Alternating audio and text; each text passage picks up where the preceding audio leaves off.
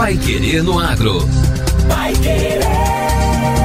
O Jornal do Agronegócio. 91,7. Foi graças aos imigrantes do leste europeu que Mandirituba recebeu, ainda no início do século XX, as primeiras sementes da flor amarela e branca que dá fama ao município, a camomila. Após décadas de cultivo, a cidade da região metropolitana de Curitiba hoje é conhecida como a capital da erva medicinal liderando a produção no estado. O município é o maior produtor paranaense, tanto em área como em produtividade. Segundo a Secretaria Estadual de Agricultura e Abastecimento, foram 280 toneladas da erva produzidas em 2020, gerando um valor bruto de produção, o VBP, de 6 milhões e 640 mil reais, 11,93% do total do município. A secretária municipal de Agricultura de Mandirituba, Alessandra Clemente, afirma que quando se tem camomila em casa, a chance dela ser de Mandirituba é muito grande. A gente brinca que provavelmente se você tem camomila em casa, provavelmente assim, 50% são 60 é que seja de Mandirituba. Porque ou é daqui ou é de São José dos Pinhais ali, porque são os municípios que né, a gente tem fronteira com eles ali, mas que geralmente toda a produção de camomila sempre é daqui. Com campos floridos aromáticos de uma cultura sólida, hoje o potencial da camomila no município também é turístico. Mas no início, o plantio era rústico. A cultura começou há cerca de cinco décadas de forma manual, com áreas pequenas e colheita manual. Aos poucos, os produtores receberam investimento de uma empresa privada que se instalou na região, aumentando o cultivo e multiplicando os interessados. Com isso, a tecnologia aos poucos passou a aumentar a produtividade. O produtor José Mário Claudino disse que no início se faziam pequenos canteiros, tirando mudas para aproveitar melhor a produção. Com o passar do tempo e as áreas maiores, tudo foi se desenvolvendo. Nascido na cidade, assim como seu pai, ele herdou a cultura da família. Atualmente, ele planta cerca de 20 alqueires de camomila, obtendo uma produtividade aproximada de uma tonelada de camomila seca por alqueire. Toda a produção é realizada por ele, a esposa e os quatro filhos. Ele destacou ser um grande prazer ter a família unida pelo trabalho.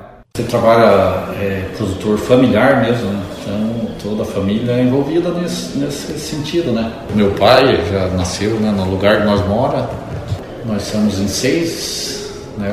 eu e a esposa e quatro filhos, né? Então é, é um grande prazer, né? Digamos, ter a família unida e, e no mesmo sentido do trabalho também. Né? Uma das características apontadas para o sucesso da produtividade na cidade é o clima frio da região, que favorece o florescimento durante o inverno. O ciclo da camomila dura cerca de cinco meses, é plantada entre abril e maio para ser colhida entre agosto e setembro. Ela se encaixa no calendário dos agricultores locais.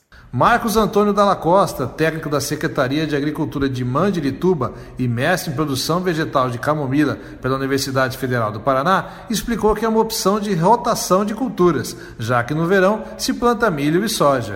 A cultura que se encaixou bem aqui no, no município, que além de ser uma cultura de, de renda, né, é uma cultura de inverno de renda. Porque hoje nós temos o trigo, né, tem o centeio, tem o triticale, mas muitas vezes não dá muita renda. E aqui na nossa região de pequenas áreas, e ela é interessante porque né, ela é uma cultura de inverno, de renda, e é uma, uma opção de rotação de culturas. Hoje são cerca de 40 produtores espalhados por uma área de 730 hectares de plantio. O especialista ressaltou que 95% dos produtores têm uma estrutura pronta. É uma cultura tão interessante. É, o pessoal hoje sabe trabalhar com ela, né? Tem toda uma estrutura de classificadores, picadores, secadores. Todo produtor tem seu secador. 95% tem sua estrutura tudo pronta. Desde a produção da semente, plantio, colheita, né? Os colhedeiros e a estrutura de classificação, secagem e, e armazenamento. Eles fazem todo o ciclo completo. Da colheita são retirados dois tipos de camomila, a de primeira, com maior concentração de flores, e a mista, que inclui talos e outros pedaços da planta, comercializada pela metade do preço. Nos últimos dois anos, com a pandemia, a alta na demanda e no dólar fez o preço da erva triplicar, passando de 10 para 30 reais o quilo da camomila seca de primeira.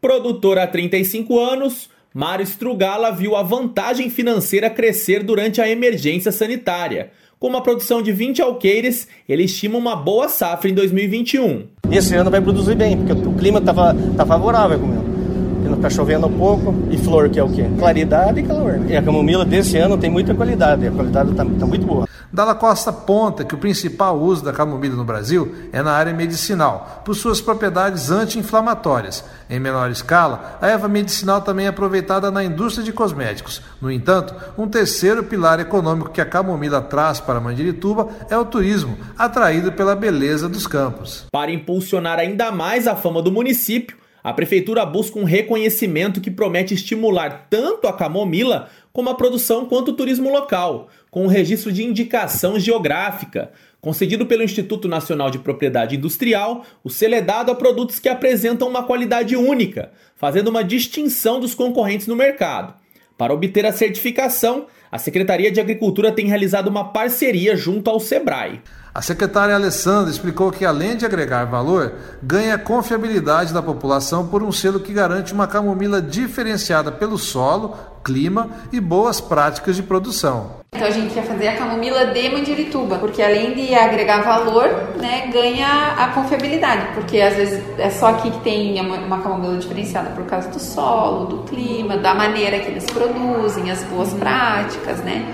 Então a gente está com um conjunto, com, com um programa agora junto com o Sebrae para fazer essa indicação geográfica para para trazer essa, agregar valor e levar o nome do município além, né? No Paraná, em 2020, foram produzidas mais de 970 toneladas de camomila, gerando um valor bruto de produção de 23 milhões de reais. Apesar de produzida por 17 municípios paranaenses, é na região metropolitana de Curitiba que ela se concentra, sendo a região responsável por 97,5% de toda a erva medicinal do Paraná.